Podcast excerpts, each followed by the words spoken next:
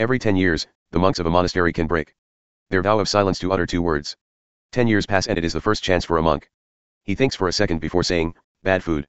Ten years later, he says, hard bed. It's the big day, a decade later. He gives comes before the head monk. He takes a long look and says, I quit. I'm not surprised, says the head monk. You've been complaining since you got here.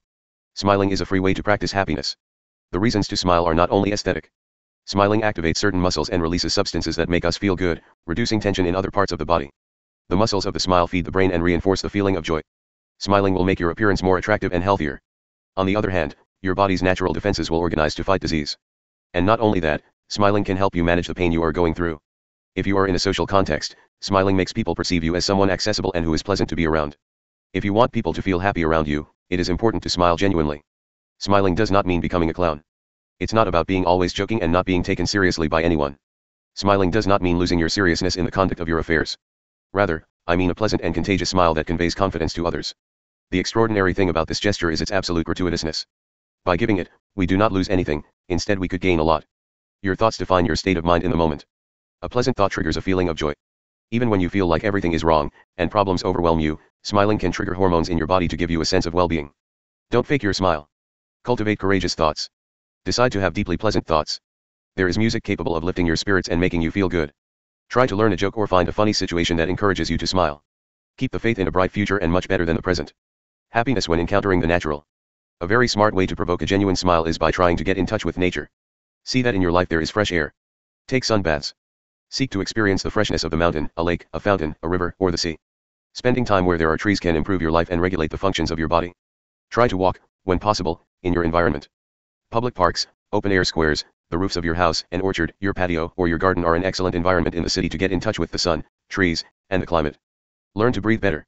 By instinct, you will always find that taking a deep breath will help you calm down under any circumstance. Exercise number 7. This time you will use the 7th of 20 leaves to encourage your smiling skills. As in the previous exercises, you will divide the sheet into 7 equal parts. 3 horizontal lines on the front and 2 horizontal lines on the back. If you haven't seen a dentist in a while, this could be a great opportunity to make an appointment sometime that we can get a good deep cleaning. This will give you more confidence when smiling. The second step will be to determine a day of the week to get in touch with nature. If possible, choose a place where there are trees and water.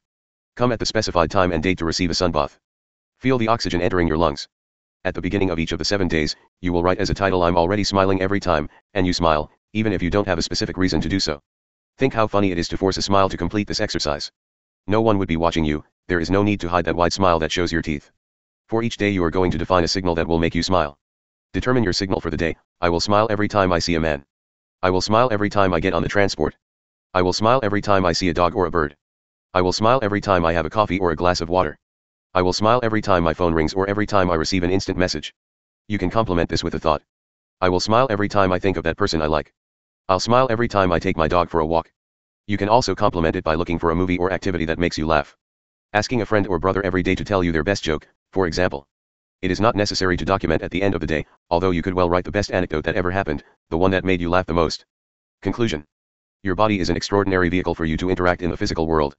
It has complex senses and an extraordinary functioning to process all kinds of energy and matter and turn them into something positive to sustain your life. It is important to learn how to select what goes into it, to what extent and under what conditions of moderation. Carrying out exercises and practices is essential to fine-tune the use of the body in physical space.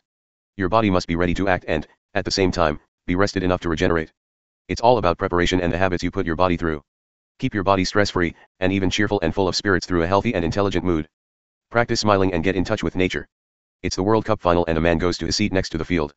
He sits down, he notices that the seat next to him is empty. He leans in and asks his neighbor if there will be anyone sitting there. No, says the neighbor. The seat is empty. This is unbelievable, the man says. Who in their right mind would he have a seat like this for the final and not use it? The neighbor responds, well, the seat actually belongs to me.